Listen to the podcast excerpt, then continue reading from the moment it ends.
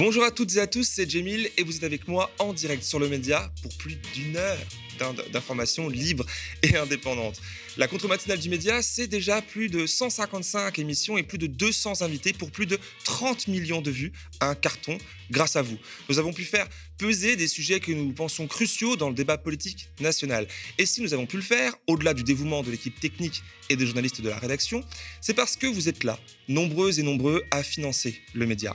Nous avons atteint le premier palier de survie des 10 000 abonnés en un temps record. Il nous faut maintenant passer la seconde et viser le palier des 15 000.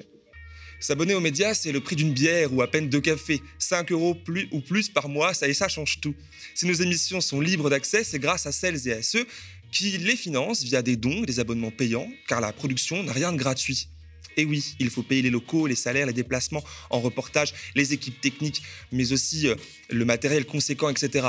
Abonnez-vous aux médias des 5 euros par mois sur lemediatv.fr slash soutien et devenez auteur, actrice aussi acteur de la plus grande coopérative médiatique de France. Merci d'avance. Nous sommes en direct ce mardi 14 juin 2022, il est 8h02 et c'est l'heure de la 155e contre-matinale.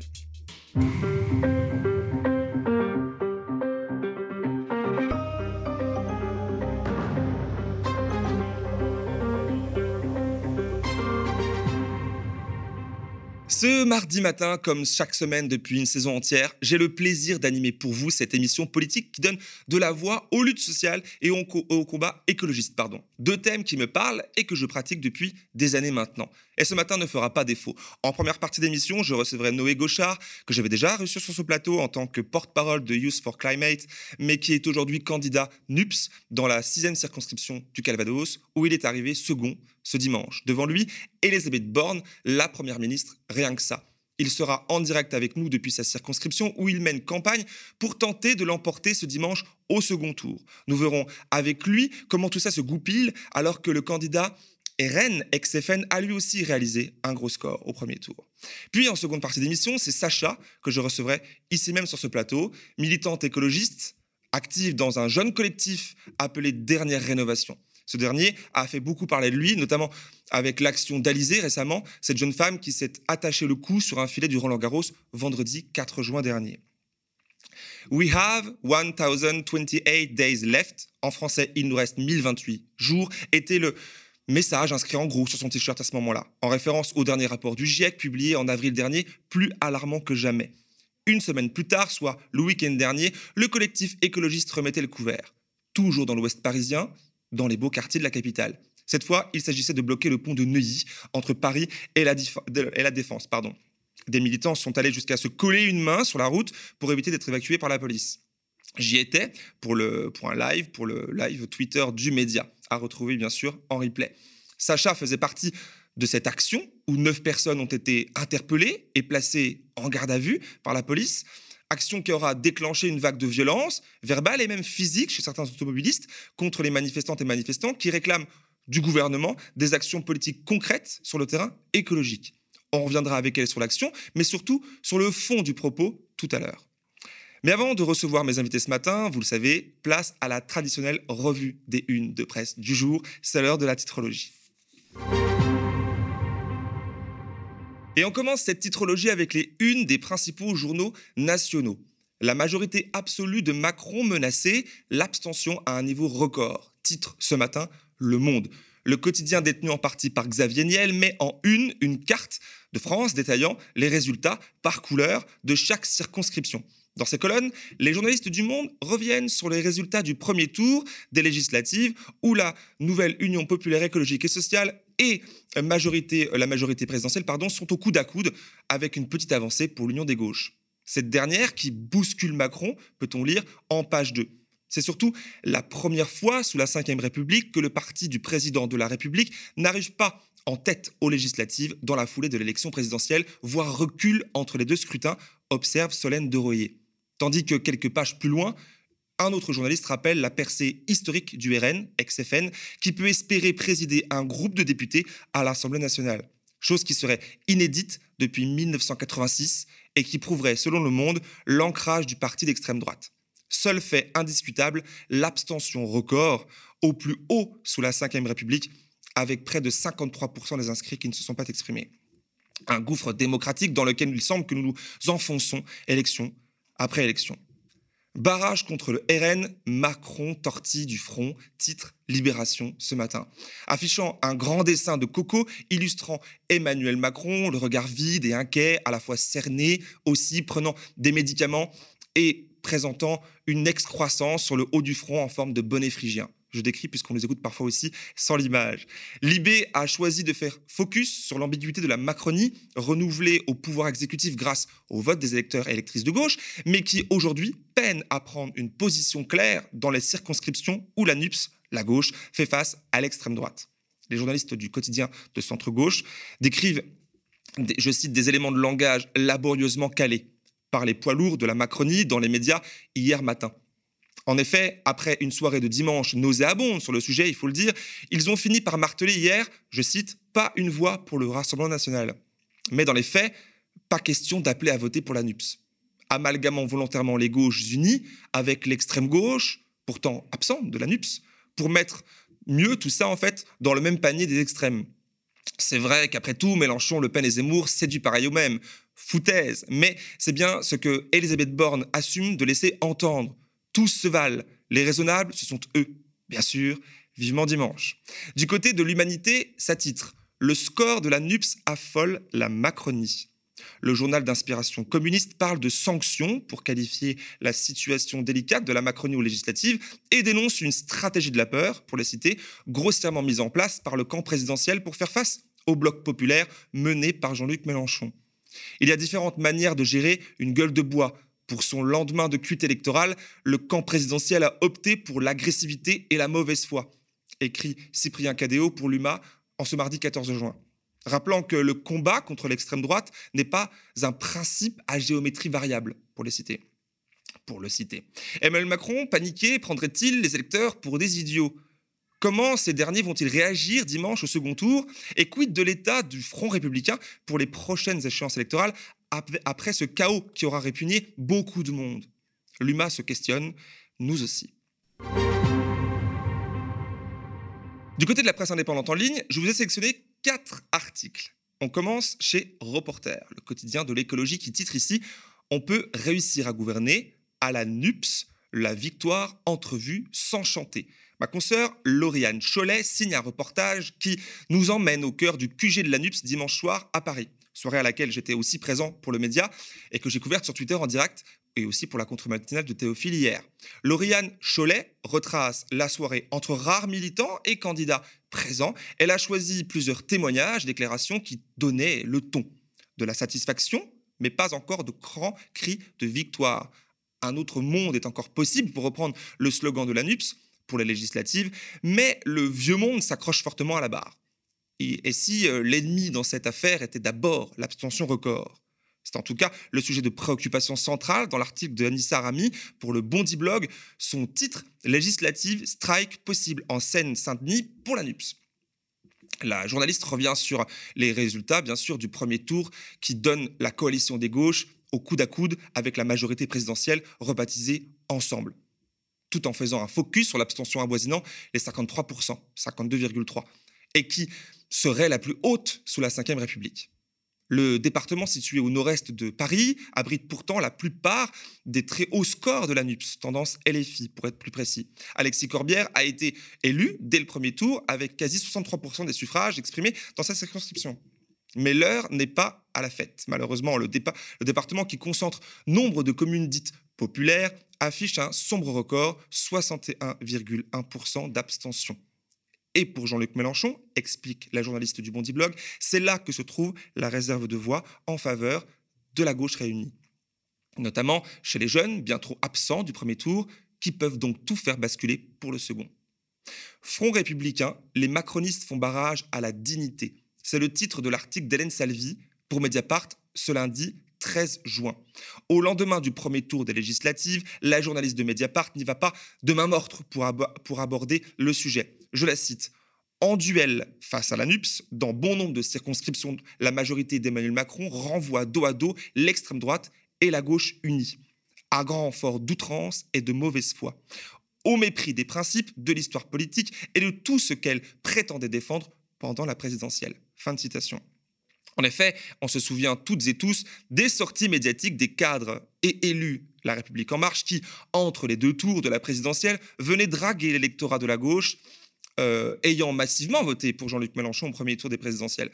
Richard Ferrand avait même parlé de valeurs communes, pour le citer, avec le leader insoumis, avant de changer radicalement de ton aujourd'hui. Comme toute la Macronie qui a été largement critiquée sur son ambiguïté durant toute la soirée de dimanche et encore hier.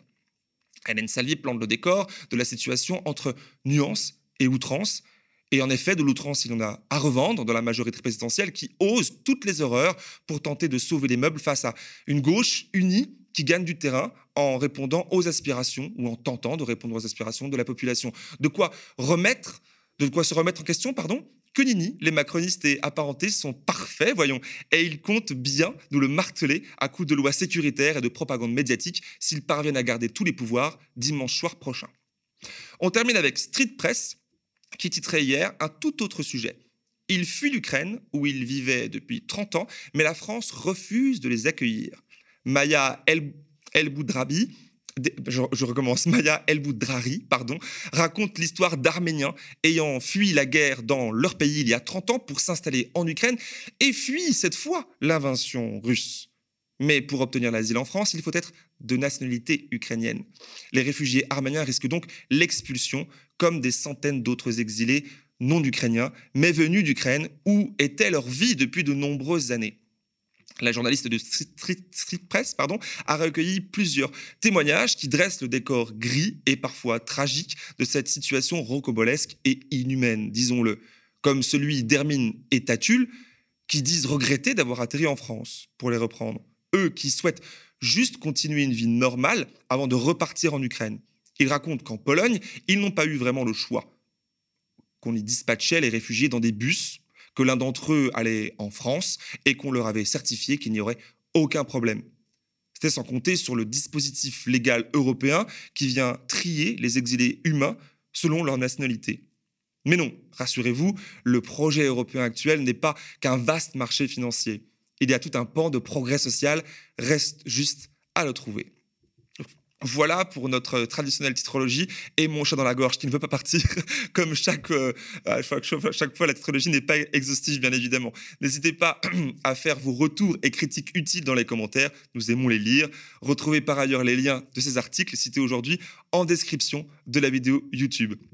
Vous êtes toujours en direct sur le média pour cette 155e édition de la contre-matinale et il est 8h14 et c'est le moment de recevoir mon premier invité. Premier invité présent avec nous grâce à la vidéo à distance. Il s'agit de Noé Gauchard, 22 ans, ex-porte-parole de Youth for Climate, qui s'est donc récemment engagé en politique et qui est aujourd'hui candidat NUPS dans la sixième circonscription du Calvados, au sud-ouest de Caen pour être plus précis. Une candidature remarquée en partie par le duel qui l'oppose à la première ministre Elisabeth Borne. Cette dernière est en tête du premier tour avec 34,32% des suffrages exprimés. Le candidat des gauches réunis, lui, est second avec 24,53% des voix, juste devant Jean-Philippe Roy, lui, candidat RN, qui a réalisé un score important de quasiment 22%. Alors, qualifié de jeune bambin insoumis par un membre de la majorité juste avant le premier tour, euh, le candidat de la NUPS attend toujours de voir, de pouvoir, pardon, débattre avec la première ministre qui semble botter en touche Bonjour Noé Gauchard, merci d'être avec nous ce matin. Merci de me recevoir. Avec plaisir. Alors, le premier tour euh, bah, est passé, on n'est plus dans le jeu, on a un peu le, finalement de recul maintenant. Vous avez même repris la campagne. Avez-vous euh, pris le temps de fêter quand même votre score dimanche soir? Oui, bien sûr, puisque c'est un score euh, très honorable. Il faut savoir que dans cette circonscription, euh, c'est le RN qui se qualifiait en 2017 au second tour. Mmh euh, il faut savoir également que Mme Borne fait un score qui est moins élevé que prévu. Elle fait un score qui est moins élevé que le député LREM au premier tour il y a cinq ans. Donc, quand je vois qu'elle est largement en tête, je pense que non. La dernière fois, le, le député sortant faisait plus de 37% et le second était à 14%. Euh, on n'est pas du tout dans la même configuration. Euh, je pense que c'est de très bon augure pour nous euh, par rapport au deuxième tour. Alors je disais, vous avez repris tout de suite hein, votre campagne, il n'y a pas beaucoup de jours, hein, ça se termine vendredi soir. Comment sur le terrain ça se passe? Quel est le retour vous avez des militants et des gens? Tout à fait. Bah, effectivement, euh, on était déjà euh, dès hier euh, présents sur le terrain. les gens sont, sont, enthousiastes, en fait. C'est-à-dire qu'hier, on était en porte-à-porte et on voit beaucoup de gens qui me reconnaissent et qui savaient les résultats de dimanche et qui peut-être n'avaient pas voté au premier tour pour certains, mais décidaient d'y aller au second parce qu'ils se disaient là, il y a un vrai enjeu, là, il y a une possibilité. Et donc, moi, je compte aussi là-dessus, c'est-à-dire qu'il y a beaucoup de gens qui se sont abstenus au premier tour parce qu'ils ne pensaient pas que c'était possible de gagner. Et là, ils voient avec les résultats de ce premier tour que oui, c'est faisable et que donc ils vont se mobiliser pour le deuxième. alors, terrain sur lequel vous avez croisé plusieurs fois la Première ministre, on regarde un petit magnéto et on revient juste après.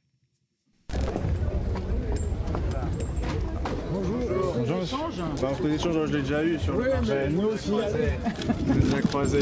Bon alors, vous n'êtes pas voulu venir sur France 3 finalement Bah, vous êtes allé quand même le lendemain. Alors, euh, enfin, en tout cas, euh, hier, vous étiez sur France 3 euh, non, jeudi soir. Une France 3 nationale. D'accord.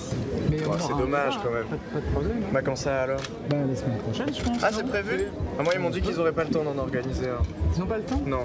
Après, on peut se mettre d'accord pour en organiser un. Moi, avec plaisir. Pour débattre d'idées, c'est quand même mieux que s'affronter sur les marchés.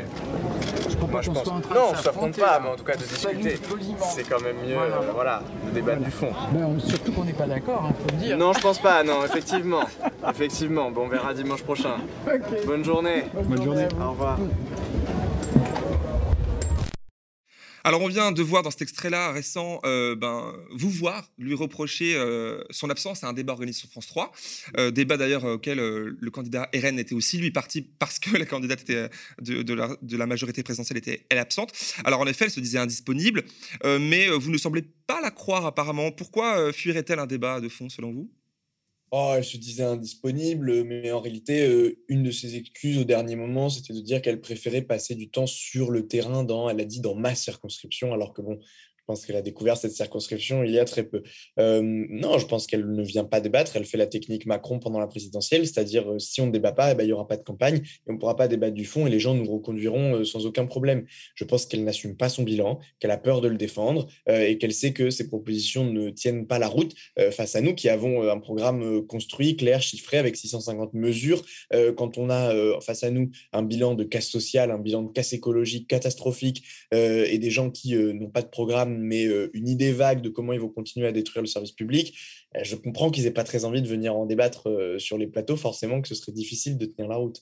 Donc voilà, je me suis permis de, lui rappeler que voilà, elle fait, elle, met, fait des petites mises en scène où elle est au contact des gens, mais elle oublie quand même que une élection, c'est pas un plébiscite entre des gens et une personne. Il y a aussi des adversaires politiques, il y a aussi des idées qui s'affrontent, il y a aussi des gens qui sont pas d'accord et il faut aussi aller les voir ces gens-là. Elle se disait d'ailleurs pas d'accord avec vous, elle l'assumait finalement. Est-ce que là, vous l'avez proposé dans cet extrait-là un débat organisé Vous avez des nouvelles? Euh, J'ai des nouvelles de France 3 qui veut organiser un débat, mais on n'a pas de nouvelles de sa part pour l'instant. Alors, je rappelle, hein, vous vous êtes qualifié au second tour avec 24,53% des suffrages exprimés, c'est-à-dire, pour être précis, 11 786 voix.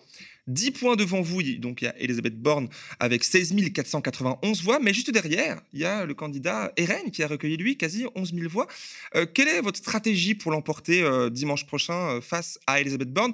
Et quelles réserves de voix vous voyez peut-être chez les candidats qui ne sont pas qualifiés au, au second tour? Et peut-être, on l'a cru comprendre, dans l'abstention aussi vous savez, il y a à peine 5000 voix d'écart entre euh, Elisabeth Borne et moi, c'est très peu. Euh, et il y a eu euh, près de 50% d'abstention dans la circonscription.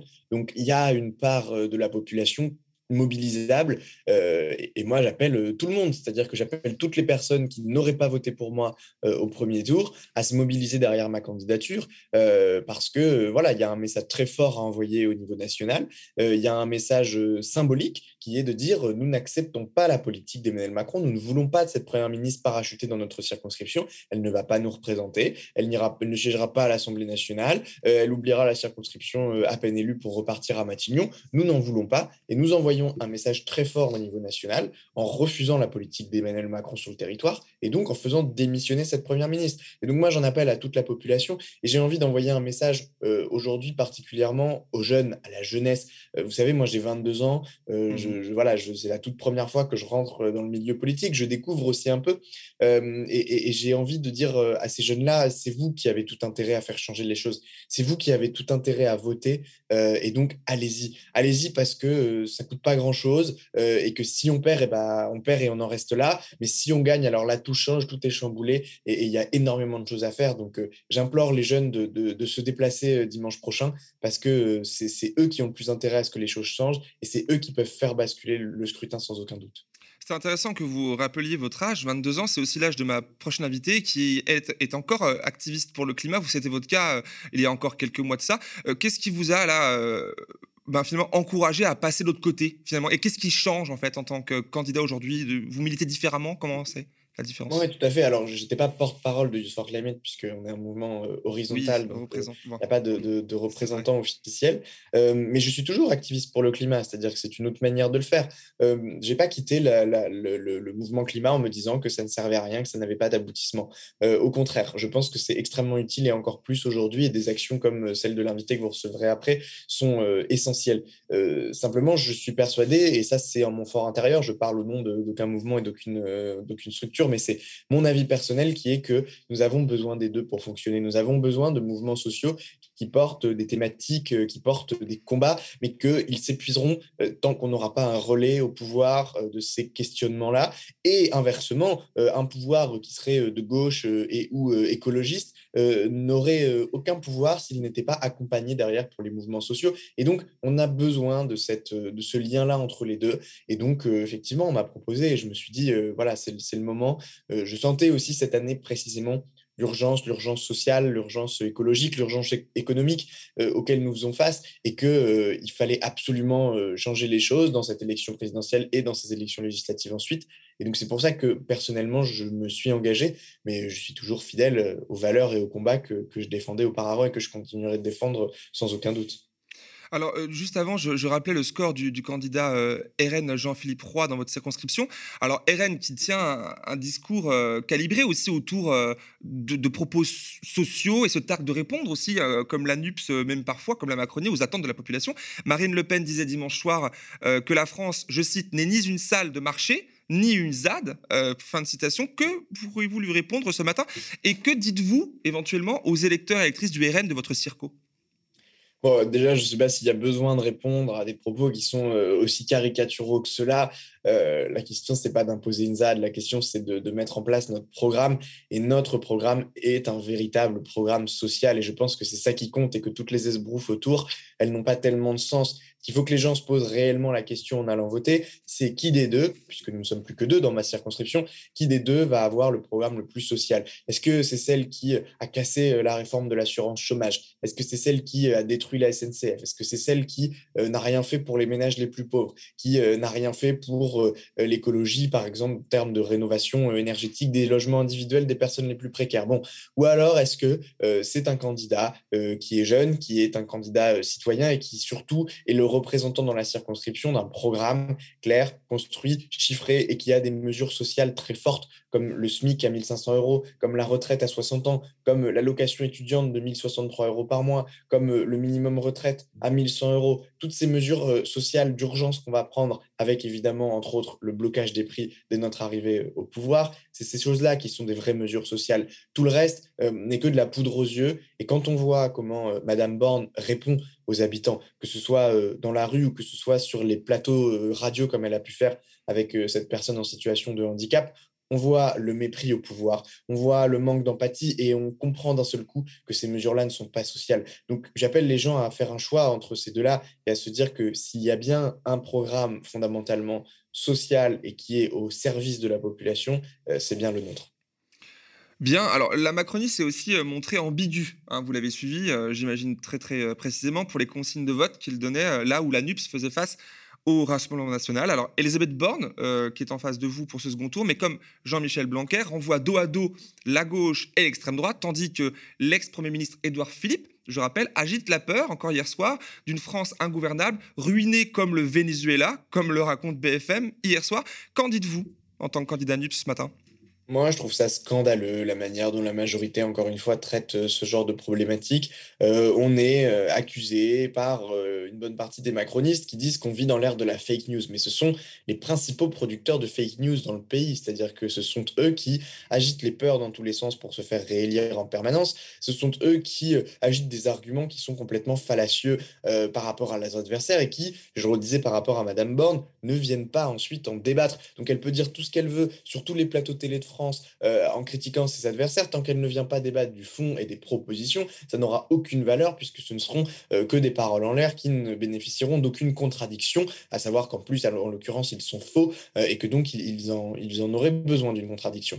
Donc je trouve ça assez scandaleux, la manière dont ils ont géré, mais je pense que ça prouve quelque chose et, et ça prouve qu'ils ont peur, ça prouve qu'ils se sentent en difficulté, ça prouve qu'ils sont en balotage relativement défavorable par rapport à la situation au niveau national et que donc ils cherchent tous les moyens possibles pour essayer de diviser la population face à eux et pour essayer euh, de, se faire réélire euh, sans trop d'encombre. Et donc créer ces divisions euh, complètement artificielles entre les gens pour diviser finalement les classes populaires les unes contre les autres, ça leur permet d'avoir un matelas confortable de réélection. Donc moi j'implore les gens de, de, regarder les programmes, de regarder ce qu'on dit vraiment et ce qu'on propose vraiment, et vous verrez à ce moment-là que euh, notre programme euh, est évidemment euh, bien plus dans votre intérêt que ce qui vous est proposé et que les caricatures qui ont en fait des deux côtés, qui, sont, qui sont complètement fallacieuses et qui ne sont pas honnêtes dans un débat démocratique tel qu'on devrait l'avoir dans ce pays.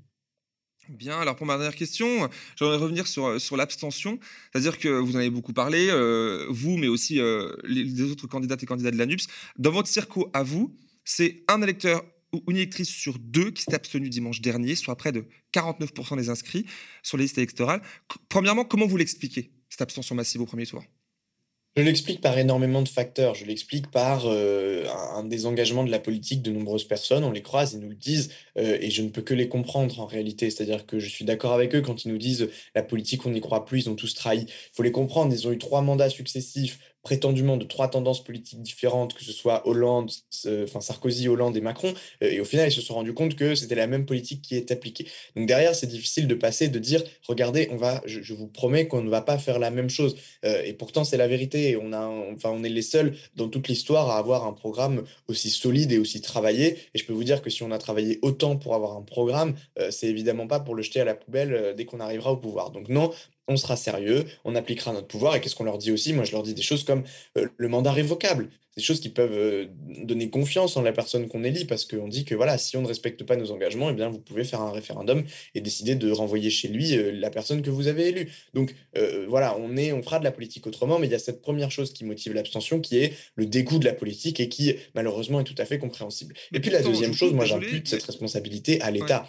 L'État qui, aujourd'hui, en tout cas les gouvernements, qui, comme je le disais, agitent des peurs, qui disent que cette élection législative est gagnée d'avance pour la majorité, qui incitent finalement les gens à rester chez eux, qui ne font aucune campagne d'inscription sur les listes électorales, qui ne font aucune campagne euh, sérieuse d'appel au vote, qui ne font aucune sensibilisation euh, chez les jeunes sur, euh, l'importance du vote, qui ne font aucune sensibilisation dans les quartiers populaires ou dans les milieux plus ruraux où les gens ne vont pas toujours voter. Il y a une importance cruciale à faire tout ce travail-là Évidemment que c'est le gouvernement qui a les moyens de faire ce travail. Et donc, c'est à lui, en premier lieu, que revient la responsabilité aujourd'hui de ne pas le faire. Mais on mène également ce travail. Vous savez, on a des caravanes qui ont euh, sillonné tout le pays pendant la campagne présidentielle.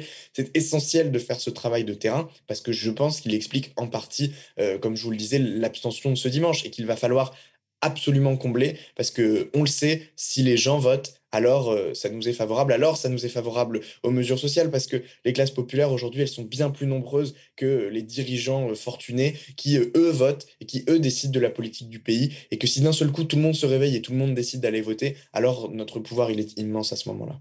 Alors si, bien sûr, avec les si, on, révolutionne tout, mais ma dernière question, c'est là-dessus. Comment vous allez mobiliser ces personnes-là qui ont des raisons euh, valables et, fortes de ne pas se mobiliser parce que plus de croyance, vous l'avez bien euh, résumé à l'instant. Voilà, parce que votre réserve de voix, elle, est principalement là. Oui, mais parce que, parce qu'en fait, quand on discute, et, j'en ai déjà convaincu euh, trois ou quatre personnes hier en porte-à-porte, de gens qui n'allaient pas voter depuis cinq ans et qui, là, ont compris l'enjeu de le faire. Et en fait, il mmh suffit de d'aller plus loin que ce que les médias mettent en avant. Je ne parle pas de vous en l'occurrence, mais de tous les médias qu'on peut qualifier de traditionnels, qui ne vont jamais dans la profondeur des sujets, qui ne vont jamais dans le fond concret des mesures, qui sont en permanence dans la caricature et dans le balayage. Et quand on va creuser plus loin, eh ben, les gens se rendent compte de leur intérêt à aller voter. Et c'est comme ça qu'on réussit à motiver les gens parce que c'est pas une question de volonté en fait, c'est une question de, de, voir ou pas l'enjeu du scrutin. Et c'est à ce moment-là qu'on décide de se mobiliser. Si on se dit qu'est-ce que ça me coûte et qu'est-ce que j'y gagne. Et quand on arrive à montrer qu'est-ce qu'on y gagne en gagnant cette élection, euh, et ben alors là, d'un seul coup, euh, oui, les gens ont envie de se déplacer, oui, les gens ont envie d'aller voter, et donc euh, c'est ce travail-là qui est essentiel de faire, c'est de dire, vous avez, vous êtes les personnes dans le pays qui ont le plus intérêt à ce que ça change. Mmh Bernard Arnault, il va voter pour préserver ses intérêts actuels.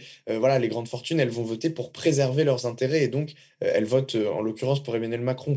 Vous, vous êtes du peuple, vous ne gagnez rien, et vous avez tout intérêt à ce que les choses changent, parce que nous, tout ce qu'on propose, c'est pour aller dans votre intérêt, dans notre intérêt à toutes les personnes euh, qui ne sont pas les classes dirigeantes de ce monde. Et donc, euh, et quand je parle de classe dirigeante, je rappelle, euh, notre programme, il est tout à fait favorable aux TPE, aux PME. C'est pas, il n'y a aucune opposition qu'on fait entre toutes les personnes des classes moyennes et des classes populaires. La question, c'est les ultra riches de ce monde, et je pense que vous allez en parler dans la deuxième partie de l'émission. Donc voilà, c'est ça qu'on dit, c'est-à-dire vous avez tout intérêt à ce que ça change ça ne coûte pas cher d'aller voter. Euh, dans l'isoloir, vous êtes à égalité avec, euh, avec euh, Xavier Niel ou avec Bernard Arnault. Votre bulletin de vote a la même valeur une fois que vous le mettez dans l'urne. Donc il faut y aller parce qu'on on peut vraiment changer les choses. Eh bien, merci beaucoup, Noé Gauchard, d'avoir répondu présent à mon invitation ce matin. alors, je rappelle que vous êtes candidat pour la NUPS, Nouvelle Union Populaire Écologique et Sociale, en balotage, qualifié pour le second tour des législatives dans la sixième circonscription du Calvados. Eh bien, merci, bonne campagne et bonne journée. Merci beaucoup, bonne journée. Il est 8h32, nous sommes toujours en direct sur le média et c'est l'heure de la seconde partie de l'émission, l'heure de la dernière heure. Alors, ils étaient, il était une poignée samedi dernier, à peine une dizaine, mais ont déclenché un tsunami de réactions insultes, violences, mais aussi soutien et encouragement des militantes et militants du tout jeune collectif de résistance et de désobéissance civile dernière rénovation, avait décidé de bloquer le pont de Neuilly entre Paris et la Défense. Objectif, exiger du gouvernement qu'il agisse concrètement sur le plan écologique. Pour le média, j'étais sur place afin de couvrir l'action en direct vidéo à voir ou à revoir sur Twitter.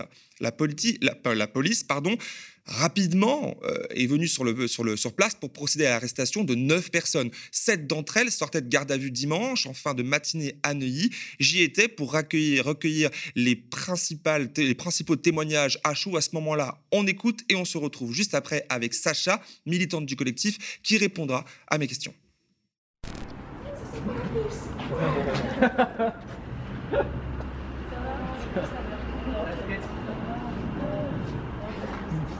Moi, j'ai participé hier à l'action de blocage sur le pont de Neuilly. L'opération s'est déroulée vers midi, midi et demi. Euh, enfin non, à 11h30, on a été embarqué à midi et demi.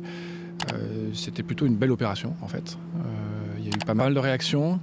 le souvenir que j'en garde juste, en tout cas spontanément, c'est qu'il y avait, je pense, autant de, de conducteurs énervés d'être en retard pour aller chercher leurs enfants ou pour aller à la crèche, que de gens qui étaient quand même en train de nous dire ce que vous faites, c'est quand même énorme, quoi. 23 heures de garde à vue, presque 24 heures. C'est votre première fois? Oui, c'est la première fois que je me retrouve en garde à vue. Oui, j'ai première fois, oui. On, m'avait décrit ce que ça serait et là, je l'ai vécu. Voilà. Pareil, première fois euh, en garde à vue. Je n'étais pas connue des services de police. Euh, non, alors c'est pas ma, pas ma première garde à vue. Euh, mais je dois dire que celle-ci, c'est la plus courtoise et la plus agréable qu'on peut imaginer. Curieusement, j'ai pas vraiment eu peur. En fait, la peur, je l'ai éprouvée pendant l'action, mais là, non. non. Bah, je pense que c'est euh, à contrebalancer avec euh, ce qu'on a fait sur l'action. Ce qui comptait, c'était vraiment l'action. Donc, euh, peu importe le temps qu'on restait en garde à vue, c'est pour nous, c'est ce qu'il fallait faire, pour moi en tout cas. la procédure est longue, elle est un peu pénible parce que très administrative. Et je pense que tout le monde avait juste une envie au commissariat, c'est qu'on sorte vite parce qu'ils avaient besoin de la place dans les cellules. Quoi. Là, on me dit que euh, un des policiers, un des EPJ a, souhaité vous garder plus longtemps que nécessaire en garde à vue. Est-ce que vous confirmez? Rien n'est officiel. Il y a effectivement, il y a un moment donné, on nous a plus ou moins fait entendre qu'on partirait euh, voilà, dans la journée. On s'est retrouvé à faire euh, la journée entière et bon On a cru comprendre, voilà, mais rien d'officiel, tout est à demi-mot. Mais effectivement, je pense que c'est vrai. Je pense qu'un magistrat a été sollicité. Euh, ça n'a pas plu à, je ne sais pas à qui ici, euh, au poste de police, et donc on a la l'avis d'un deuxième magistrat. Mais tout ça, c'est des on-dit. Hein. Il n'y a rien de, de sûr, quoi. Bien. Et peut-être dernière chose, euh, là, vous êtes sorti de 24 heures de garde à vue, vous avez plus de, de petit thé, vos collègues sont, euh, vous, sont attendus devant le poste pendant, euh, pour vous accueillir. Sur cette action-là, sur cette façon de, vous, de vous investir, on vous regarde, on vous suit, vous êtes, vous êtes des militantes et militants là. Il y a plein de gens qui, ont peur d'aller manifester, qui ont peur aujourd'hui des répercussions de la garde à vue. Un mot pour eux pour elle Non, je pense que c'est quelque chose qu'il faut pouvoir évaluer. C'est une expérience qui est peut-être pas euh, sympathique, mais qui nous euh, crée peut-être du lien dans notre collectif. Mais c'est quelque chose qui est vraiment. Euh, il ne faut pas des super-héros pour le faire. Quoi. Ce qui compte, c'est qu'il y ait des répercussions médiatiques, c'est alerter la population, alerter le gouvernement, pourquoi pas. voilà, c'est ça le but de l'action. Donc c'est certainement pas une seule action qui fera bouger les lignes. Au fond, ça fait dix ans que je fais des films écolos et euh, peu de choses bougent. Donc c'est vrai que j'ai tendance à penser qu'il faut passer une vitesse maintenant supérieure en fait, c'est plus un mode opératoire qu'a choisi les dernières rénovations. C'est-à-dire derrière cette euh, sensibilisation où tout le monde effectivement est concerné. Alors on peut se demander quel est le lien entre effectivement entre arrêter des voitures et, demander la rénovation thermique, mais c'est alerter et que les gens prennent conscience qu'il y a des gens comme nous ben, qui prennent, qui, se mettent en danger pour le faire, qui prennent même le risque de la garde à vue et que les, idées commencent à, à, à essaimer, à, s'égrener. Mais ça ne vaut qu'effectivement s'il y a répétition. Et la deuxième chose, euh, c'est que je pense que aujourd'hui, quand on a 22 ans, ce qui n'est plus mon cas, ou 20 ans, et qu'on a le sentiment que finalement personne n'écoute personne, il n'y a aucun respect finalement des engagements politiques, des engagements euh, d'idées. De... C'est vrai que quand on a le sentiment qu'on nous ment en permanence, je vois pas tellement ce qu'on peut faire d'autre que de se retrousser les manches et de se dire bon bah maintenant on y va quoi. Donc ça veut dire qu'on est obligé de, bloquer, d'empêcher, de, de, faire pression. Euh, qu'est-ce qui reste comme moyen autre que ça? Quelque part, c'est comme si on était dans un monde de fous où tout le monde est d'accord mais rien ne se passe. Quoi. Oui, c'est ça. Si nous, on a pu le faire, euh, je pense que d'autres personnes le peuvent aussi. Euh, il faut se rappeler l'urgence de la situation. Et face à ça, euh, bah, comment on peut agir à notre niveau? On s'inscrit dans un mouvement de désobéissance civile. Donc l'idée, c'est que quelques-uns commencent et qu'ensuite d'autres prennent la suite, la suite pour que, effectivement, je ne sais pas si c'est vrai, mais que le fameux chiffre de 3-5% de, la, population soit sensibilisée pour qu'effectivement les, les, idées passent quoi, et soient adoptées. Donc c'est un long chemin et effectivement, venez tous, rejoignez-nous. Et je reçois sur ce plateau Sacha, quel temps de s'installer pendant les 4 minutes du magnéto. Bonjour Sacha. Bonjour. Merci d'avoir accepté l'invitation ce matin. Merci à vous. Alors, on vient de voir euh, les réactions à chaud de vos camarades euh, militants à la sortie de 23 heures de garde à vue ce dimanche, après qu'ils aient bloqué le pont de Neuilly samedi 11. En essayant de prendre du recul, je ne sais pas si vous pouvez euh, en prendre de là où vous êtes, quel regard vous portez sur tout ça finalement? C'est vaste hein, comme question. Hein. Ouais, waouh. Sur la situation, sur l'action, sur. Euh, en fait, c'est ça le cœur de ce qu'on fait, c'est que.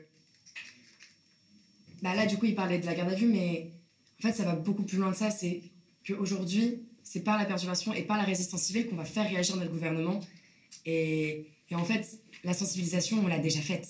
Les gens, ils, ils le savent, enfin, les politiques le savent. Et aujourd'hui, ce qu'on fait, c'est pour créer une réaction du gouvernement et qu'il y ait vraiment des choses concrètes qui se passent. Oui, oui, on, le comprend bien. Alors, euh, euh, vous parlez d'action, de, il y a aussi un message, enfin d'abord, je pense principalement. Et d'ailleurs, quel est-il? Quelle est la revendication, les revendications peut-être plus précises, politiques de dernière rénovation? Euh, du coup, bah, Dernière Rénovation a décidé de faire campagne pour la demande, pas forcément la plus sexy dans l'idée, mais qui est la rénovation énergétique des bâtiments, qui est une mesure phare en fait de la Convention citoyenne pour le climat, qui est juste en fait en isolant les maisons, tout le monde gagne. Et on peut aller un peu plus en profondeur sur pourquoi la rénovation énergétique des bâtiments, mais aujourd'hui, ça va réduire les gaz à effet de serre, ça va réduire notre consommation d'énergie, ça va créer des milliers d'emplois pour rénover, ça va alléger le portefeuille des Français, donc euh, ça va augmenter leur pouvoir d'achat, et ça va aussi, mine de rien, aider le gouvernement, parce qu'aujourd'hui, il y a des personnes qui sont malades en fait, parce qu'ils vivent dans des logements insalubres, et, euh, ça permettra au gouvernement de faire des économies de 10 milliards par an. Donc euh, c'est juste, c'est juste la mesure phare. C'est une mesure, mais mille répercussions, quoi. C'est incroyable. c'est si en fait, si on n'est même pas capable de gagner ce genre de combat, qui est la rénovation énergétique des bâtiments, mais le gouvernement, on peut pas. Enfin, c'est juste, il faut commencer quelque part, et celle-ci, c'est la meilleure. Bien, on donc on a compris, c'est assez clair. Alors, euh, Alizé, pour parler d'elle rapidement, Alizé, qui est votre collègue, auteur de l'action euh, à Roland Garros, disait récemment sur BFM TV ceci, on regarde. Quand ça s'est passé vendredi dernier, vous avez senti quelle réaction dans les tribunes? Euh, les, les je sais pas comment on appelle, les, les Vous avez été hué, sont, encore, sont encore en moi. J'étais très concentrée à ce moment-là. J'ai juste ressenti beaucoup de, beaucoup de tristesse euh, en fait sur un message que j'essaie d'amener. Euh, qui n'est pas forcément entendu et, juste de me rendre compte que la plupart des personnes se sont levées pour me filmer juste pour euh, parce que c'était un événement à avoir dans leur dans leur téléphone mais c'était pas quelque chose pour eux de très important donc ils se sont pas levés pour venir en résistance civile quoi ils se sont juste levés pour filmer alors, une semaine plus tard, j'étais présent sur le pont de Neuilly avec vous euh, pendant toute la durée de l'action, en direct sur le Twitter du média. Euh, beaucoup d'automobilistes étaient en colère, agressifs et virulents envers vous, euh, physiquement parfois, avec les activistes. Alors, on regarde quelques images, on revient juste après. Réfléchissez, c'est n'importe quoi. on a besoin de ça là en ce moment. On a tous des problèmes, on ne fait pas le bloquer les autres. Vous avez déclaré votre manifestation On a prévenu la police. Ici, ici, Non, non, on n'a pas déclaré, mais on a prévenu la police avant de commencer. Vous déclarez Allez, sortez de là, madame, avant que je m'énerve. Sortez de là, madame Sortez de là euh, Monsieur Madame, monsieur, je suis médecin, il y a une urgence là Sortez de là Si vous avez une urgence, on peut vous laisser passer, monsieur. Sortez de là Dépêchez-vous il y a des gens qui sont en train de mourir à cause de votre connerie de merde. Ah, messieurs, messieurs, moi je suis médecin, j'ai une urgence là-bas. Vous avancez s'il vous plaît. Vous avancez s'il vous plaît. Je suis médecin, il y a une urgence là-bas. Oh, eh messieurs, vous Il n'est pas honte que vous avez une personne handicapée, la route. Ce sont très tendus ici. Où des, où, des, où des militants se font violenter par des passants, par des personnes, des automobilistes, comme ce monsieur et, et cet autre monsieur, et des gens qui veulent forcer le passage. N'utilisez pas la violence Vous êtes un pilier C'est mauvais pour la cité C'est mauvais pour la planète Il faut venir à, poil Cet homme avec son enfant vient de crier « Jetez-les dans l'eau » aux personnes, aux policiers, concernant les manifestants et activistes aussi. C'est particulièrement violent, mais là, à l'instant, vous me disiez qu'il euh, y avait aussi d'autres moments encore plus violents que ça. Comment vous, euh, vous vivez ça, en fait, ces moments particulièrement houleux? C'est ma première question. Et il y a aussi sur Internet aussi, d'ailleurs, que la haine s'exprime. Ouais, j'aimerais juste revenir euh, par rapport au passage justement qu'on voit avec le médecin. J'aimerais juste rappeler que avant de faire nos actions, on prévient tous les hôpitaux aux alentours pour prévenir qu'il y aura un blocage et que du coup, euh, il faut éviter de passer par là. Et aussi, on laisse passer les ambulances. Donc bah là, on l'a pas vu, mais il y avait une ambulance qui était bloquée. On a débloqué, on a laissé passer les urgences et, et ensuite on a refait le blocage. Donc c'est juste important de repréciser ça. Euh, ensuite, par rapport à la violence, bah, on y est préparé, on sait. Notre, euh, c'est malheureux de devoir perturber le public, mais en fait, c'est comme ça qu'on arrivera à faire pression sur le gouvernement parce qu'il peut plus continuer à agir comme si de rien n'était. Et c'est en faisant des actions comme ça et en voyant en fait les réactions du public et, le, la violence que le gouvernement aussi ne pourra pas faire comme si de rien n'était. Il peut pas fermer les yeux sur ce qui est en train de se passer. Et pourtant, c'est ce qu'il fait. Parce que là, la, la question s'impose quand même. Est-ce que c'est la bonne méthode? Bah, en fait. Il y a deux choses. Nos actions, c'est un peu comme une alarme incendie. C'est très désagréable, c'est un peu irritant sur le moment, ça énerve tout le monde, mais ça vaut quand même 100 fois mieux que de crever dans une maison qui brûle en fait. Et c'est ce qu'on essaye de faire. C'est ok, c'est désagréable pour les personnes, mais on est obligé de passer par là pour pour dire que on va tous crever sinon quoi, et qu'il faut vraiment faire quelque chose. Donc ça c'est important de, de, rappeler, de voir plus loin en fait, de pourquoi est-ce qu'on fait ces actions là. Et bah, samedi, euh, je me permets hein, de, vous couper, euh, j'ai pu entendre une personne vous crier, alors à vous, à, vos collègues, allez plutôt bloquer l'Elysée, c'est juste à côté, c'est pas loin. Et effectivement, euh, l'Elysée n'était pas très loin du lieu, enfin quelques, quelques kilomètres, kilomètres en, plus, plus, plus bas, et c'est le lieu le politique de pouvoir que vous visez. Alors pourquoi ne pas y aller? Qu'est-ce que vous pouvez répondre à cette personne? En fait, aujourd'hui, il faut être stratégique c'est qu'il nous reste peu de temps pour agir. Notre fenêtre d'action est en train de se refermer. Donc en fait, la question c'est pas est-ce qu'il y a un meilleur plan, c'est aujourd'hui, est-ce que quelqu'un a un autre plan qui pourrait marcher aussi vite?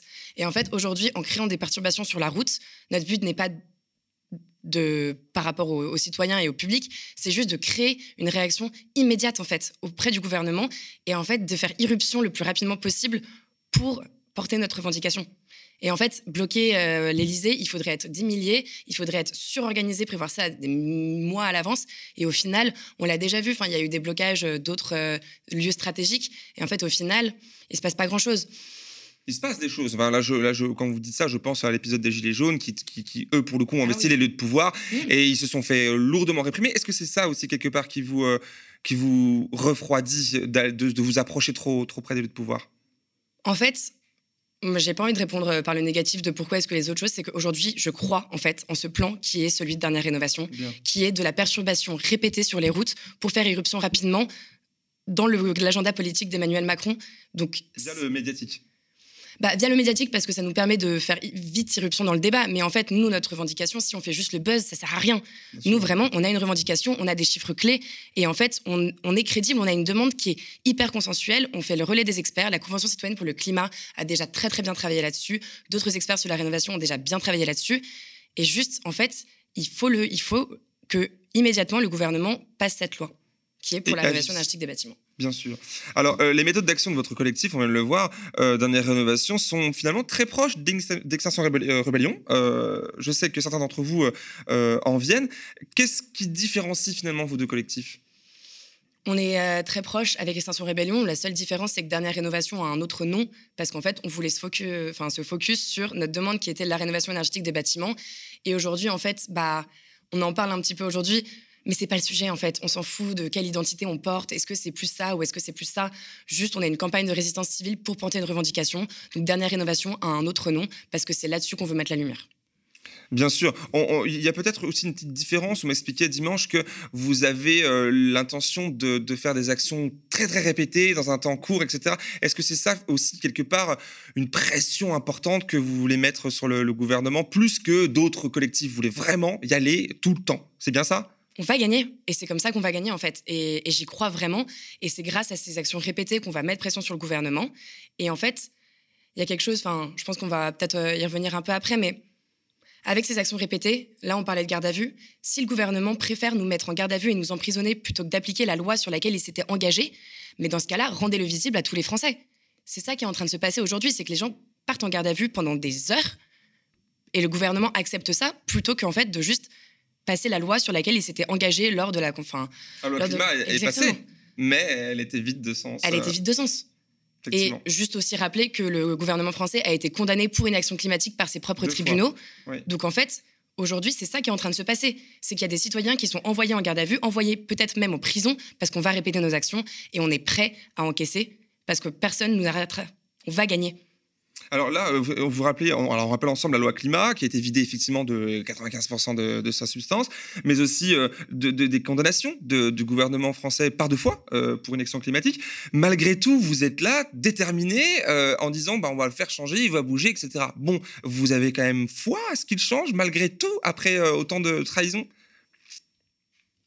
Bah, si je me base sur les éléments passés, je me sens trahi, je me sens délaissé. Le gouvernement est en train d'envoyer toute notre génération désolé de l'expression, mais à l'abattoir en fait. Il le sait, mmh. il sait où il est en train de nous emmener et il ne réagit pas. Donc pour moi, c'est un gouvernement meurtrier en fait. Donc oui, je me sens trahi, mais aujourd'hui, et c'était euh, enfin super avec l'intervenant d'avant, c'est aujourd'hui, il faut des deux côtés.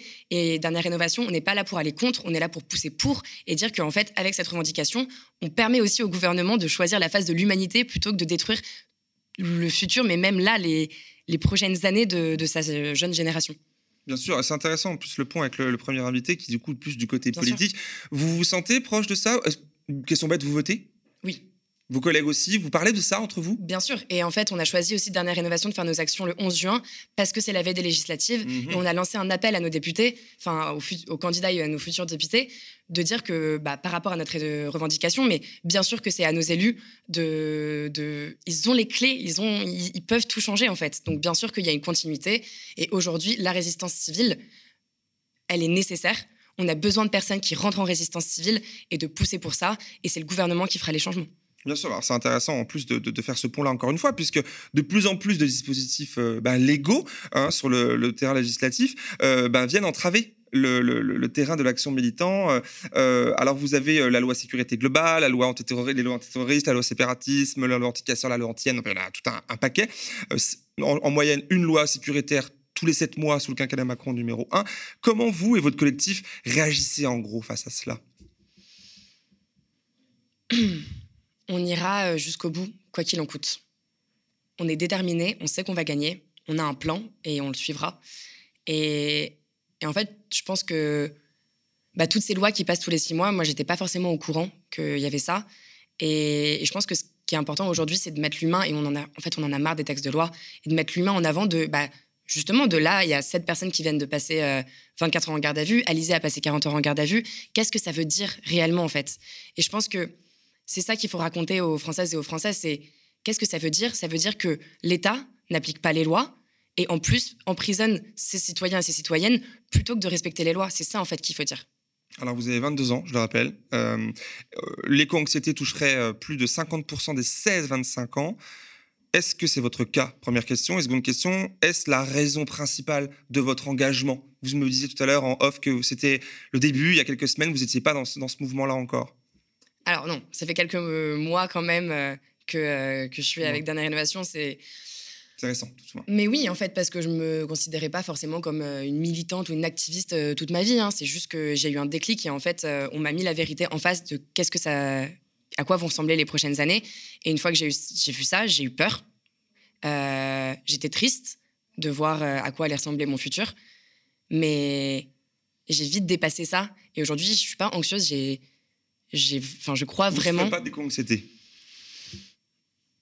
Ça serait quoi pour vous l'éco-anxiété en fait? Parce que vous en parlez, j'imagine. Bah, pour moi, l'éco-anxiété, c'est sentir aussi euh, qu'on n'a aucune force d'agir. Et moi, ça, euh, j'y crois pas. Les gens, ils ont un pouvoir d'agir et c'est possible de faire changer les choses.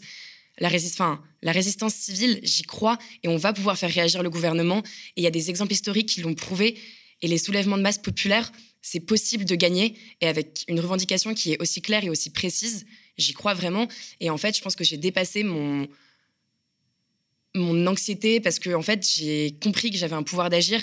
Et c'est comme en allant voter mais en allant voter. Mais c'est aussi en entrant en résistance civile et en faisant des actions comme celle-ci que j'ai dépassé cette peur et que maintenant j'ai les yeux fixés sur la victoire et que juste on va y aller et on va tout faire et j'y crois vraiment.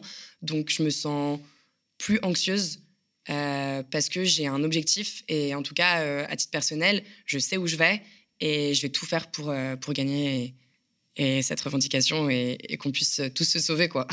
Bah, c'est très bien pour terminer parce que quelque part vous êtes passé de l'éco-anxiété à l'éco-conscience, l'éco-activisme, on peut dire ça comme ça. Mais je pense que c'est à la portée de tous et en fait il faut dépasser et il faut en parler autour de nous, il faut en parler en fait quand on se rend compte qu'on n'est pas tout seul dans ce cas-là et que on a en fait les clés en main pour changer les choses, c'est ça change la vie et c'est important que tout le monde réalise euh, ce pouvoir d'agir qu'ils ont.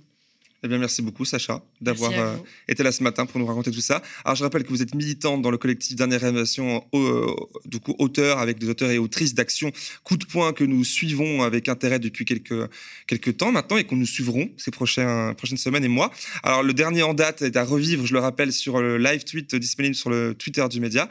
Merci, Sacha. Merci à vous. Et bonne journée. Alors, quant à vous qui nous regardez derrière cet écran, en direct ou en replay, merci aussi d'avoir suivi ce 155e numéro de la contre-matinale, en espérant qu'il vous a plu. Pour ma part, ce fut un vrai plaisir, comme d'habitude, d'autant plus particulier aujourd'hui car il s'agit de ma dernière, ma dernière contre-matinale. C'était la dernière de Théophile hier, ce sera la dernière de Nadia jeudi, euh, car le programme s'arrête pour l'été. Vous le savez. Nous reviendrons dans une nouvelle émission en direct à 18h dès la rentrée de septembre prochain. Alors c'est avec euh, une certaine émotion que je vous dis au revoir sous cette forme ce matin, après une année d'émission quasi quotidienne en direct un rythme de fou, mais avec une équipe d'enfer. Une direction qui m'a toujours laissé une totale liberté dans le choix de mes invités, de mes sujets aussi. Merci à Théophile et à Bertrand pour leur confiance, à Léo, Nicolas, Ellie, Lisa, Nadia et Jordan, avec qui j'ai adoré faire toutes ces émissions. Et plus largement, merci au reste de l'équipe du média, Thomas, Kadija, Erwin, Alexis, Chloé, Arthur, Rémi, Osman, Cory.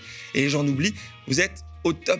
Merci aussi aux dizaines et aux dizaines de personnes, experts, syndicalistes, citoyens, engagés comme euh, vous aujourd'hui, et politiques qui ont accepté de venir sur ce plateau répondre à mes questions. Pendant toutes ces émissions, on remet très vite le couvert ici même. Euh, normalement, en juillet, je vous proposerai des éditos, comme l'été dernier, sur l'antenne du média, ainsi que probablement sur ma chaîne YouTube. J'ai mille choses à te dire. Je termine en vous remerciant, vous, chers internautes, d'avoir suivi ces émissions avec bienveillance et intérêt pendant toute cette saison de l'avoir soutenu aussi. C'est maintenant à vous de jouer. Continuez à vous abonner sur YouTube, à faire abonner vos amis, mais aussi et surtout sur lemediatv.fr slash soutien dès 5 euros par mois. Euh, à partir de 5 euros par mois, afin de nous permettre de financer le fonctionnement du média et d'entamer une nouvelle saison au vert. Nous avons besoin d'atteindre le second palier fixé à 15 000 abonnés payants. C'est possible, 15 000 citoyennes, 15 000 citoyens engagés pour une information libre et en accès libre. Je vous laisse avec le nouveau clip de campagne que je vous invite à partager. Et comme d'habitude, à bientôt, ici et ailleurs, pour la suite de nos aventures communes. Très bonne journée. Au mois de mars, le média était au bord du gouffre. Et il s'en est fallu de peu pour qu'il disparaisse. Mais grâce à votre mobilisation, nous avons tenu bon. Merci à vous. Grâce à vous, nous avons pu produire 150 matinales avec 200 invités qui ont réuni près de 30 millions de vues. Nous avons respecté l'engagement du manifeste du média. Malgré nos modestes moyens, nous avons combattu la haine de l'extrême droite, la violence de la Macronie, mais aussi les mensonges des grands médias. Que la manifestation soit déclarée ou non, on a le droit de dire stop, de dire non dans la rue. C'est un droit, c'est légal, et voici la réponse. Quand j'entends le mot violence policière, moi, moi je, personnellement, je m'étouffe. Je n'ai pas besoin de vérifier que la France soit prête. La France est prête. Et elle est prête parce que nous avons un système de santé extrêmement solide. Depuis trois ans, rien n'a été fait pour l'hôpital. Moins de lits, moins de personnel qu'en janvier 2020. Est-ce que euh, c'est un scandale que l'État, des ministères, puissent avoir recours à des cabinets de conseil? Je vois pas comment on peut pas parler de détournement d'argent public, puisque notre argent public de contribuables n'a servi à rien. Comme vous le voyez, le média a toujours remis l'Église au centre du village. Il a donné de la voix aux engagés, aux révoltés, à tous les combats oubliés d'une presse mainstream qui ne donne la parole qu'aux puissants et aux prêcheurs de haine. Au moment où Emmanuel Macron commence son second quinquennat, et même si les législatives peuvent le freiner, nous avons plus que jamais besoin de médias de résistance, libres et gratuits. À la rentrée, nous allons revenir encore plus fort, encore plus impertinent. Après avoir fait éruption dans le monde merveilleux des matinales mainstream, nous vous proposons un tout nouveau projet, plus décapant encore, nous incruster dans la case du 18-20 heures. C'est le fameux soir où euh, elle vous accuse de viol? Il, ne s'est rien passé. Il s'est rien passé, cher, euh, cher Yann. On a l'impression que vous avez quand même un mental euh, d'acier. Je suis sûr que c'est un parcours pas commun.